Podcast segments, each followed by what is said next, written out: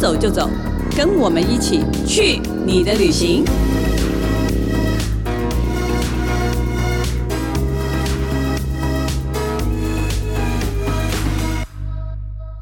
大家好，这里是静好听与静周刊共同制作播出的节目，我是静周刊美食旅游组的副总编辑林义君。今天在去你的旅行节目里面要跟大家聊的旅游目的地呢，是最近我个人觉得蛮红的一个地方，叫做日本四国，然后里面的高知县。那要来跟大家分享他旅途见闻的呢，就是我们进食旅的记者梁孝杰。嗨，大家好。哎，其实我想问你之前去过吗？其实。高知县这个地方哦，嗯，你派我出差前，我完全不知道这个地方在哪里。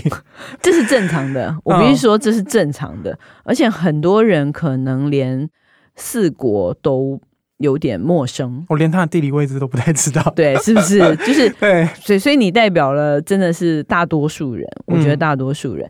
嗯，嗯，你要不要先介绍一下这个四国这个地理位置好了？好，既然你要去前，我想，对我还是有稍微做了一下功课啦，就是。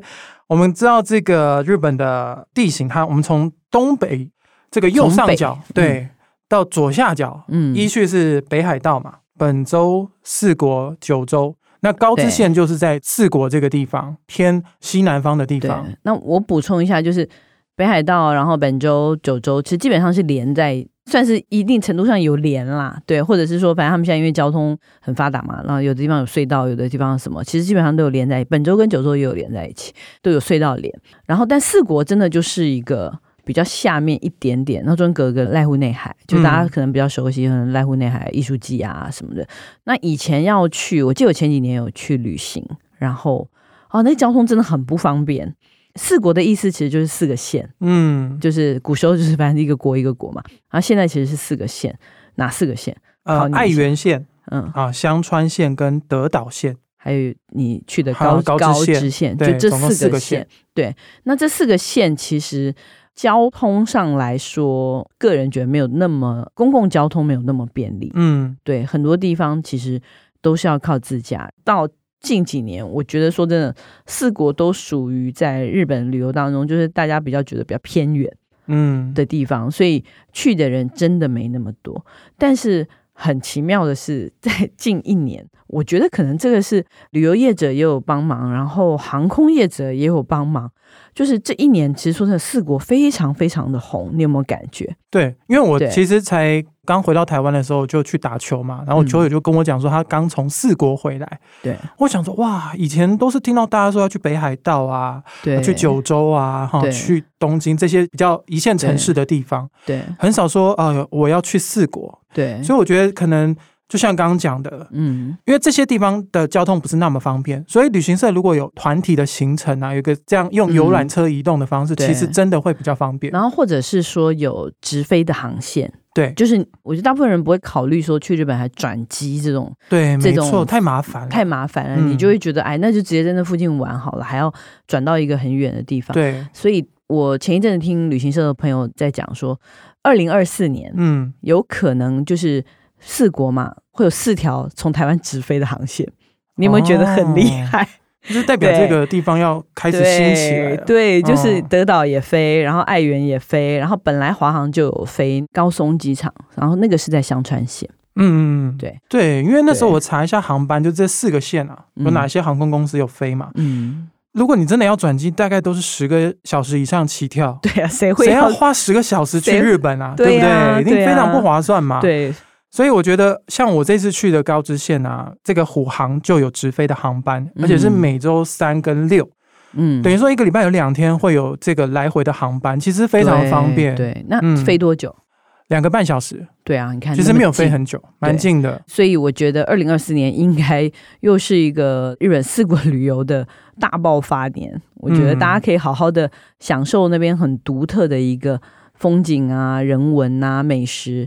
我我自己去过，就觉得很印象深刻。嗯，对。那我们今天呢，就先从你刚回来的这个高知开始介绍，看看从你的角度到底有什么好吃好玩的。嗯，那我们就讲一讲我坐飞机啊，我们一到日本之后，我们的第一餐吃什么好了？吃一定跟他们的这个地理关系有关系嘛？对，就是我们这个高知县呢，算是面向太平洋，嗯、会有黑潮经过，所以为这个地区带来非常丰富的渔获。嗯，所以在当地呢，高知人是非常喜欢吃海鲜的，尤其是煎鱼。嗯，对，在这个地方同样有产煎鱼，那这个产量可能是全日本大概前三名。但是如果说我们要讲全国最会吃煎鱼、销量最高的，其实就是高知县。嗯，对，而且他们应该是最会处理的。对，就是他们不只吃肉啊，内脏也吃。嗯，对，那吃肉可能还有各种不同的烹调的方式。对，没错。所以第一餐呢，他们就是带我们到这间餐厅哦，它是主打。非常非常道地的料理，叫做煎鱼半敲烧。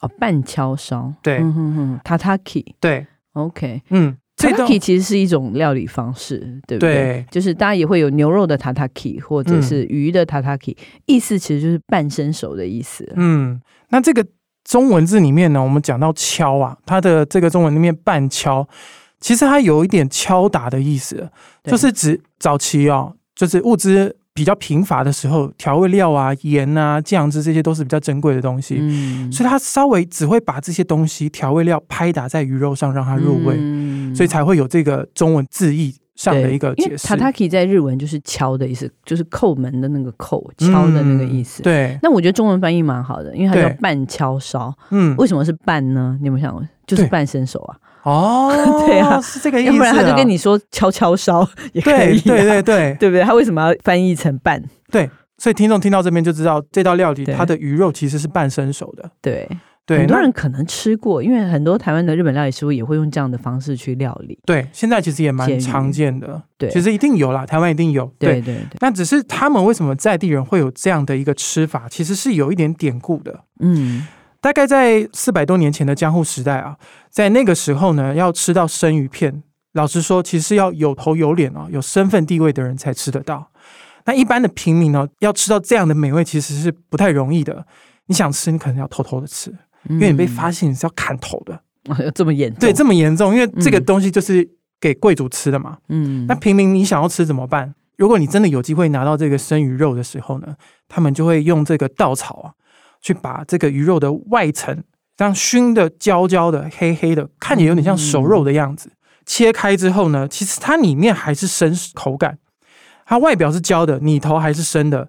那去避免啊被这个官员查气的时候呢，发现你在偷吃这个生鱼片。所以他们有这样的一个流程，导致他们现在啊非常流行这样的吃法。对，嗯，对，真的每一种烹调方式，有时候就会有一个很古怪的来源，对，而且听起来古怪，但是说不定真的是真的。对，因为听起来也是煞有其实我那时候也蛮好奇，说为什么不烧木材？嗯，为什么要烧稻草？对，因为他说稻草烧的很快啊，我的火一点下去。就整个烧起来了嘛？那我想说也对啊，你做这么偷鸡摸狗的事情，你还在那边慢慢的烧木材，啊、那个烧的慢就被砍头。对啊，木材的火都还没烧起来，你的头应该就已经落地了。对，对，那其实我们有去真的体验做这个炙烧的动作。哦，自己烧啊？对，自己烧。哦，嗯，他就把这个生的鱼肉啊串在铁叉上面。嗯，然后呢，这个有一个像小炉子的地方啊，它会放进非常多的稻草，嗯，它就直接把它点燃，然后我们就好像拿着那个 barbecue 串一样，就在那边啊现场直接烧烤的感觉，嗯，对，但其实烧的时间没有很久，嗯，大概就一分钟以内，嗯哼，对，因为其实它不是要让它熟，对，它是要让它伪装成熟肉，对对对，所以它烧的时间其实不需要很长，对，对，它主要就是让它外头有点焦焦的。啊，你烤完之后，你就可以拿去给店员，他就会帮你切成啊生鱼片的样子。OK，烤的时候是一大块的。对，那其实我觉得要大块的原因也是因为说，啊、呃，你如果切成小片给你烤的话，你是不是很容易里面其实就全熟了嘛？对，就没有办法吃到这样里面还是生鱼片的口感。那我很好奇，就是那你吃起来跟你在台湾应该吃过嘛？嗯，味道或是感觉有什么不一样吗？我觉得比较大的差别就是以往我们去日本料理店一定有机会吃到。呃，喷枪炙烧的这种外熟内生的鱼肉，对，对。但我那天吃，我会觉得它的那个熏香味会特别重，嗯，因为它在烧的时候会有很烟熏的味道，对，烟雾弥漫嘛。尤其它又放了这么多的稻草在烧，它的火是非常非常的旺，对。所以我会觉得它那个熏香味是非常重的，对。然后呢，我觉得煎鱼它的鱼味是很重的一种鱼种，对。啊，你如果放久了，你没有马上吃，其实它会转换成有一种有点像腥味的感觉。嗯，嗯对。但是我在现场吃的时候，我觉得它是非常新鲜的。嗯、我觉得也有可能是因为他们可能离产地是非常近的，对对，来的就就直接让你烤，对，对让你直接享受，所以不会有中间有太多等待的时间。所以我在吃的时候，我没有吃到那种鱼味比较重的那种鱼肉，它会有的腥味。嗯嗯，其实。但是它的蘸酱还是跟一般生鱼片有点不太一样啊。嗯，吃法不太一样，对不对？一般我们都是配酱油、芥末，嗯、对。但是它其实附的是盐。嗯啊，就是像我们刚刚讲的嘛，你只要沾一点点盐去提味，嗯，去吃看看这个鱼肉本身的味道。对，那当然在地人还有一个非常道地的吃法，就是非常流行。嗯，去居酒屋他们都会习惯用这样的料理手法，就是加这个柚子醋。嗯嗯，其实我觉得沾着柚子醋啊，配一点萝卜丝，真的蛮好吃的。嗯，它就是酸酸甜甜的味道，让这个鱼肉变得比较清爽。真的，我觉得这样的吃法是蛮推荐的。对。所以到高知，确实这个是一个非常非常有名的料理，因为真的是产地，所以你在那边应该每天都有吃到吧？我觉得这种东西就是。什么定时什么的都会出现的。你知道我在在那四天过程当中，我们扣掉最后一天搭飞机，前面三天真的是几乎每天都有吃到煎鱼肉，餐餐吃煎鱼，吃了四餐。我在仔细算了一下，我们吃了四餐的煎鱼肉。那第三天的时候还来的时候，我就想，哦天哪，到底要吃几次煎鱼肉？真的，我就跟我旁边的那个，或许是观光厅或者是一些呃单位的一个代表，那他其实本身是高知人，我就跟他聊天，我就说。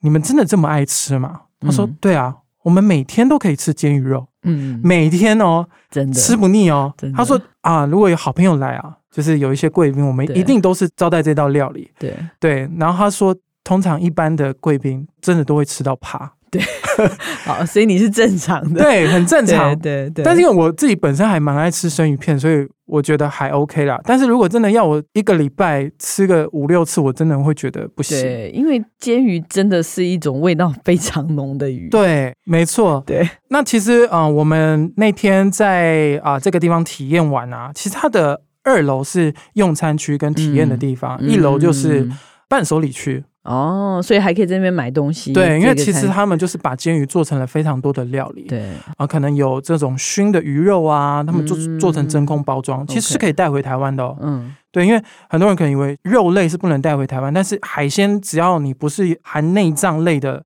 这样整条鱼是其实是 OK 的。哦，你已经调查过。对，因为我有那时候在想说啊，买会不会被罚钱？我，我买一个小块鱼肉，然后被罚三十万，这样不划算。对对，对对对，我也调查，但我只调查了明太子。哦，明太子，我只想带明太子，后来发现哎，明太子真的可以带。对，对就是。那天我就问清楚了，只要不是生鲜，就是你含内脏生的啦。对，你这个已经加工处理过的，所以你看他还是伪装了吧？他伪装的可以逃避海关的查缉，顺利的进入台湾。对，所以我还是很不错，就是这个做法的煎鱼。所以我这个煎鱼肉我也有买，嗯，然后呢，我们一进到这家店的时候，其实他们就马上拿了那个小杯子啊，让我们试喝那个煎鱼高汤。嗯，对，煎鱼其实就是大家很熟悉的柴鱼，柴鱼就是用煎鱼做的，对对对，对，没错，这个我也是长很大我才知道，我以为柴鱼叫 柴鱼，柴鱼叫柴鱼，对不对？它其实是很柴的鱼，对，其实它是煎鱼，就是就柴，对，味道。以前以前其实老讲以前讲到柴鱼，我们真的很少吃。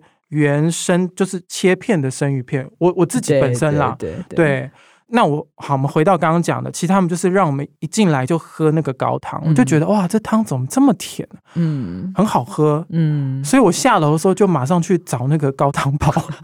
你在这边收获真的不少，它就是帮你做成像茶包那样，所以其实你用热水把它泡个两分钟，其实它就是一杯啊、呃、柴鱼高汤了。OK，然后呢，我另外还有买了这个高知的海菜。嗯，因为他又加了高知的海菜在那个杯子里面，又请我再喝一杯，也觉得很好喝，所以又被劝败了。我觉得你真的脑波蛮弱，但是因为没有我买东西还是很理智，因为我觉得它真的好喝，嗯，而且又方便，对。对，没有盲目的买，没有盲目的买，都有试吃试喝后才决定。然后买回家，我就真的觉得它太方便了。有时候你去买个便当，它没有卖汤，嗯，你就这个汤包放下去滚个两分钟，然后把海菜加下去，对，就是一碗海菜汤，对对对，非常的方便，真的非常方便，对。啊，我们买这种食材类的东西，其实我们就是希望它方便烹调，对对不对？对，太复杂其实就不太会，就麻烦嘛。对对，所以我觉得找自己的麻烦。如果刚好大家有去这家店的话，有去这个地方体验的话，其实我觉得就蛮推荐啊，可以在它一楼这个伴手礼，其实就是可以顺便买一些东西了。你再讲一次这家叫什么名字？好，这家叫做土佐煎鱼道场。好，大家如果去高知，可以去这家店看看。嗯，但我很好奇的是，好啊，那你吃了这么多天的煎鱼，你到底有没有出去外面走一走啊？有啦，当然我们一定还是有排一些啊赏风赏景的这些、啊，因为你去的时间，哎。你去是十二月耶？对，还有枫叶哦。对，我们应我们应该讲是去年的十二月初的时候。对对对对。那这个时候我们去的时间点呢，其实是枫叶的尾声哦。但照片拍起来还还算蛮多枫叶的，蛮壮观的耶。对，我们我们要讲到这个地方，就是高知的竹林寺。嗯啊，它算是一个非常非常老的庙啊，已经盖了一千三百年。嗯，对。那这个地方呢，它最出名的就是它这个。枫树非常多，比竹子还多。嗯、虽然它叫竹林寺，但是它的枫树比竹子多，非常的多。嗯啊，你有看到照片，你就会知道说这个地方其实你不管走参道啊，或者走到庙旁啊，或者它这个啊非常知名的地标五重塔旁边的枫树都非常非常的多。对，所以我们在这个尾声去的时候，其实还是看到非常多的枫红的枫叶的这个景致是非常的漂亮的。对，那当然。呃，有些人想说啊，我们现在都已经来到一月了，我们是不是看不到了？嗯，那其实，在其他的季节呢，因为它的枫树多嘛，嗯，那像算你如果说你是夏天去的话，其实就是赏清风哦，对，不是唱小情歌的 清风，清真的清对，真的清风就是青绿色的枫树，对，对，那这个不同的季节来哦，来这个高知，其实我觉得那看的风景又有点不太一样，嗯，对，那当然我们这次去就是非常运气非常好，就是看到。枫叶非常的枫红啊，就是非常的漂亮。嗯，对，嗯，OK。那你在竹林寺祭拜什么样的神明？神明？因为说真的，四国是一个宗教信仰非常非常宗教气息非常浓厚的地方。为什么？因为你走到哪里，你都可以看到那种参拜的人，就他们会穿一个白色的背心，白色，对对对，你路上所以叫做八十八。遍路嘛，对对，就是会一件一件，像朝圣的那种，对对对对对。那也包括竹林寺吗？对，竹林寺其实也是其中一站。嗯、所以我们那时候在采访的过程当中呢，其实也有看到穿着背心的人。嗯，对，嗯，其实他们就是会在不同的这个寺庙里面去做参拜。嗯，那当然，这个寺庙它主要是拜什么神呢？嗯，它主要拜的是文殊菩萨。嗯，那它主要是掌管智慧啊。哦，对，其实就有点像台湾的文昌帝君，嗯，对，所以每到日本的考试季的时候，就会很多的考生啊、家长啊，就会带着他们的小孩哦，今年准备要考试，就来这个庙参拜。嗯，那其实我觉得蛮特别的地方，就是我觉得它跟我们在台湾拜拜的这个形式有点不太一样。嗯，因为我那天去的时候，我就是看到有人点这个白色的蜡烛。嗯，然后再点这个短短的线香，嗯，那我就很好奇的问这个妙方，我就说这个有什么特别的意涵吗？嗯，他说这个点这个蜡烛的意思哦，就是希望菩萨呢帮你照亮你的求学之路啊、哦，是不是啊？这个听起来就感觉好像会被真的被保佑的感觉的。那这个线香的部分就是你点这个线香，就是要告诉菩萨说哦，你真的也会认真念书。哦，对，有有这样的一个不劳而获。对，对，那当然我就问一下我旁边这个翻译啊，我就问他说，啊、呃，因为他在这个高知生活的一个台湾人啊，嗯、我就说，哎，那那你有来拜过吗？嗯、他说有。还有带他的小孩，嗯，来拜，嗯、但是没有考上他最想要的学校，嗯、所以这个事实证明，就是我们还是要努力啊，不是只有靠拜神，我们就可以考到自己想要的学校。没有说很虔诚的拜神，回家不读书，对，对自己还是要努力的啦，对对，对。还是要努力的，但是。到这边还是求一个心安嘛？其实对啦，我觉得其实我在台湾念书的时候考试，我还是有去拜文昌帝君。对啊，好像大部分人还是对，还是很正常。对对对。老实说，我现在到工作，我还是会拜文昌帝君哦。那当然，因为我们工作很需要。对，我就会求他。我求他保佑我文思泉涌。对，这很重要。所以，我我觉得回来写这篇稿子的时候，我有比较顺一点。哦，那那不错，推荐大家可以去，这个很重要。对，那当然，在这个竹林寺主要是供奉这个文殊菩萨之外呢，在这个我们刚刚讲到的五重塔旁边呢，还有供奉了一个叫做一言地藏。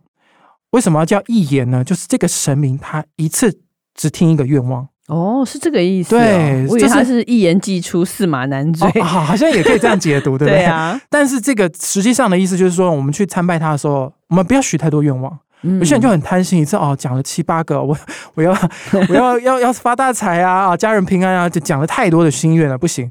你来这边就是不要太贪心，你就把你最想要、最想要的愿望跟他说。嗯，那当然你也可以把这个愿望啊写在他这个，他有个小尊的木偶上，就是你把它写在上面哦，嗯、你把它摆在这个。大尊的神明的旁边，嗯，嗯，其实它有点像绘马的，对。的这样的一个功用，对对对对，对，许愿的。我们看到照片上，你可以看到说，哎，其实它的旁边的这个木偶摆的真的非常多，嗯，你就可以知道，其实它应该是蛮灵验的哦。那应该蛮多人来这个竹林寺的时候，应该都是会向他许个愿望的。OK，所以这个是去高知县一定要去走一走的一个寺庙。对，没错，对，去感受一下他们宗教气息，我觉得这个蛮必要的。嗯，其实我觉得有时候。啊、呃，参加在地人的信仰，其实我觉得也是一种旅行的方式。对啊，对不对？是，是他们是那么，他对这个，我觉得是比日本其他地方对宗教是要更崇敬的，嗯，的一个地方，所以就特别适合去。你可以感受到四国人、高知人的那种的信仰生活啦。对，对那，那除了如果真的是那个，比如说基督徒，基督徒都不太进去，那他还可以去哪里玩？呃，如果说你没有这样的信仰的一个规划的话，那我们其实可以去往它的自然景观走哦。对，对，其实高知也是一个自然景观非常丰富的地方。嗯。那我们这一趟是去哪边呢？我们去了日本的三大钟乳石穴的这个其中一个，叫做龙河洞。哦，对。那这个龙河洞呢，它这个形成的时间已经有一亿七千五百万年。哦，非常非常的久，好久哦。对，对。那这个洞穴呢，其实以前也是有我们讲这个山顶洞人，但日本人就讲弥生人，嗯，对，他们生活的时间大概是西元前一千年。哦，所以我们在这个洞里面走的时候呢，其实有看到一些这些他们啊、呃、使用过的一些东西，譬如说。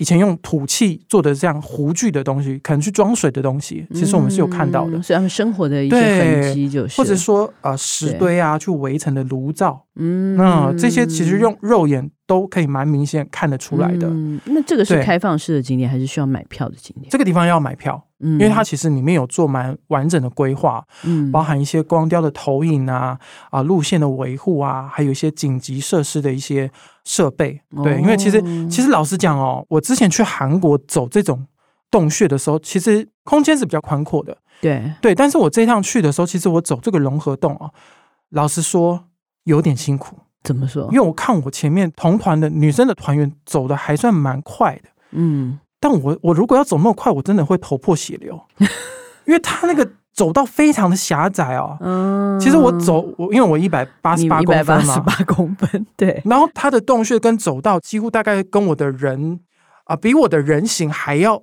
低跟矮，嗯嗯，所以我有时候走啊。可能是要蹲下去哦，整个膝盖是要蹲下去走的。你从头到尾都在蹲马步，是不是？对，我走到后来觉得，哎、欸，为什么这行程这么累啊？我想说，不是进来拍几张照片，我们就可以 写一个完美景点，还是干嘛的？没有，腰好酸。它是体力大考验呢。这个在这里面行走，其实真的会喘。嗯，对，因为它一方面有高度，一方面走道不是那么样的宽。它在多长啊？全长大概一公里哦，那这样走，走起来其实大概要四十分钟左右，走四十分钟，嗯，其实也算蛮蛮久的。对，其实我本来想说是不是走个十分钟、十五分钟，我们拍一个几张照就走了，没有哎，欸，整个行程走下来，哦，是会会喘的哦。这收钱收的很很合理，很实在是不是？对，很合理，让你有运动到，又看到这个以前地理课本上的一些地形。对对对对，没有，你可以想象，你看弥生人是不是个子很矮小？啊，有可能，对不对？你看，像我就不适合住那个龙河洞，对，因为我看女生走其实都还算弯，稍微弯个腰就已经过这些洞穴。但这么辛苦的，真的你觉得有看到什么真的奇景吗？我必须说，以前看这个钟乳石洞，大部分真的都在课本上看到。嗯，你在现场看的时候，真的会发现它们长得真的奇形怪状。对。就是什么形状都有，就是又是发挥想象力的时候，就是有的像仙人掌啊，那当然它有标示一个长得很像旗鱼、嗯、啊。其实我看照片，你看照片的时候，我不知道你觉得像不像，嗯、但我自己本人现场看的时候，我觉得还蛮像的，就是它是这样垂下来嘛，然后有一个鱼口，就是有点像一个鱼的嘴巴，哦、好像吊起来的，对对，就是它有一个镂空的感觉，所以我觉得那个真的还蛮像，蛮、嗯、像旗鱼的，所以它有特别一个。mark 起来，就是把它标示出来说啊，这个像旗鱼。嗯，对。那我个人觉得也还蛮像的。嗯嗯。那除了看这个钟乳石的地形之外，它其实最后你在离开之前呢，大概还会有个五分钟的光雕秀。哦，嗯，OK。它就是有一点像是让你去。快速的了解啊，这个弥生人在里面的一个演化的过程。嗯，对。哦，这个还蛮身临其境的。对，其实我觉得如果是亲子带小朋友来的话，真的要稍微比较小心一点。但是我觉得从小就让他们去看这种实际的地形，嗯、我觉得对他们去学习蛮有帮助。对啊，我觉得更有动力。嗯，我们对这种自然景观，如果都是从照片、从课本上去看，我觉得隔一层嘛，嗯，隔一层，对。是蛮身临其境的感觉的，okay, 对、啊，所以你这次高知之旅，我觉得还蛮丰富的耶。好，大家就是如果有机会的话，嗯，对，可以多看看，因为现在真的各种的高知，因为已经直飞了嘛，所以有各种旅游行程可以选择。嗯、然后，也许也可以考虑四国其他的现实一起玩，也可以一起玩。嗯、对，所以大家可以看看。我觉得，嗯，二零二四年好好的。把四国当做自己的一个旅游目标，嗯，对啊，我觉得也不错，也蛮不错的。好，那我们休息一下，等一下再回来我们的伴手礼单元。虽然刚刚笑姐已经讲了蛮多，但她买的不止于此，她还有别的东西可以介绍。对对，我们待会回来再介绍。开箱旅行，Hello，欢迎回来我们的伴手礼单元。其实我很想知道高知到底有什么东西可以买。嗯，你刚刚说我们你去那个那一家叫什么？土佐煎鱼道场。土佐煎鱼道场买了很多，买了非常一楼的伴手礼区，你已经买，而且你今天有带来，我可以看一下。可以可以，你看它其实做成这样，就是它里面其实是一个一个茶，呃，有点像茶包的那个样子。对对对对对，它的那个原料啊，其实都包在里面，所以其实你煮完那个汤，你把汤包捞掉就好。不瞒你说，嗯，这种东西我真的买过很多，各个县有各个县的那个，没有这个就是高汤包啊，就是它就像茶包一样，但是它并没有打开的意思，就是你就整包放进去，然后你也不用，因为其实通常我们买柴鱼片的话，有一个问题就是说你还要捞，而且日本师傅会告诉你，你马上要捞，不然会苦，对不对？对对对，其实它是会有个苦味的。然后这种高汤包其实它是调好的，所以它其实可以待久一点。就是你可以看到你的那个汤是变色的，没错。然后，所以它可以待久一点，甚至待到最后都可以。反正你只要记得把它捞起来。但是你就算喝汤的话，在里面也无所谓啊。它里面就是有个类似不织布那种，对对对，没错，像茶茶袋的茶袋，它其实一直待在里头也是 OK 的，它味道不会变得那么苦。但你说高资产的这个海菜，海菜它其实算是一种青海苔。嗯，我那天买回家，我就直接丢到汤里面。它可以直接生吃吗？嗯，它干的啊，生吃不好吃啊。哦，对啊，就是没有什么味道啊。它这样画一个，画一个那个，它这个最简单就是，你知道吗？你在碗里面撒一点点盐巴，然后你把这个海菜放进去，淋热水就结束。哦，对，高级一点的话，再放一点豆腐。结束。汤饭的概念就是就是家里没人的时候，就你一个人，你就要这样快速用完一餐，对，快速觉得自己有吃大餐的感觉。这是男生，这真的是男人的料理，而且不晓得为什么男生看到这种东西都会想买，我觉得蛮奇妙的。尤其看到你，那是因为我又买了以后，我非常爱吃海苔，我从小就很爱吃高冈屋啊，对对对，喜欢海苔海苔片，真的这个非常好，所以我去日本一定会买海苔类的零食。对对对，这个煎鱼的真空包。欸、它的名字叫做煎鱼 ham，煎鱼火腿的意思，就是把煎鱼伪装成火腿，它是熏制的。嗯，哎、欸，它是直接可以打开就可以吃的。对对对，它就是个下酒菜的概念啊，嗯、就是你打开，然后切一切就可以配酒了。对，哦，我觉得蛮方便的，但我一直还没打开吃，不知道 跟我在日本高知吃的味道一不一样。会有一点差别吧，它是有点辣，没有，它真的是比较配酒，所以这个适合你深夜独自享用，不用跟我们一起享用，没有特别想享用这个。还有，我还带了一个零食，好，看看有什么是这个能吸引我的地瓜条，地瓜条这个还不错。这个小零嘴呢，其实我们抵达高知的时候，我们在机场的时候，其实接待人员就一人发了一包小包的啦，随身包的那种。哦，真的、哦。对对对，他就跟嗯、呃，其实他就说这个算是当地啊、呃、非常代表性的一种零食。嗯，那边种很多地瓜吗？我不确定，可是你去每个地方有卖土产的，你绝对看得到它。哦，这个好像是一个。那个时候我有问翻译啦，那翻译是跟我讲说，这种零食的做法，全日本是高知人开始用这样的方式去做，哦，做成地瓜条。Okay, 对，OK OK。所以你去任何地方一定都买得到。好，我先吃一个看看。嗯、哦，它这个算是干燥的吗？干燥吗？因为它其实就是蜜地瓜的意思，但是我们蜜地瓜是软的，它整个是脆的，可是又没有很，又不是很很脆哦，不是像不是很脆吗？你你刚刚我们刚刚听到那声音是假的吗？不是，我的意思是说，它吃的那个 它是挺硬的。我再吃一条，它很硬，它不是薯条三兄弟哦。哦，薯条三兄弟其实你咬你是脆松的，对对对，是松，那它没有哦，对不对？嗯、这个这个。嗯、呃，你觉得它有没有有一点蛮耐吃的，有点像麻花卷的味道啊？对对对对对，那种小琉球麻花卷。所以它是啊，那它应该是炸的，然后炸了再过再过油，然后再裹糖，蛮耐吃的。我本来觉得不怎么样哦，我回到家里我开了一包，嗯，默默吃了一大半，嗯，其实还蛮刷嘴的，蛮刷嘴的，很天然的甜味。嗯，而且我买很多口味哦，我买什么 盐啊。什么柚子啊，嗯，反正就我觉得就当小的伴手礼送给朋友，我觉得也蛮适合的。对，因为它像这样一包大概八十块台币而已，其实也不贵，而且很实在耶，很重哎，很重啊！地瓜就是一个很扎实的东西，啊，一包有两百八十，跟那个波卡整个包装里面都空空的，没有它里面就很扎实。对，其实这个你如果去那种专门卖日本零食的，就日本各地啊，就是专门卖零食那种零食屋。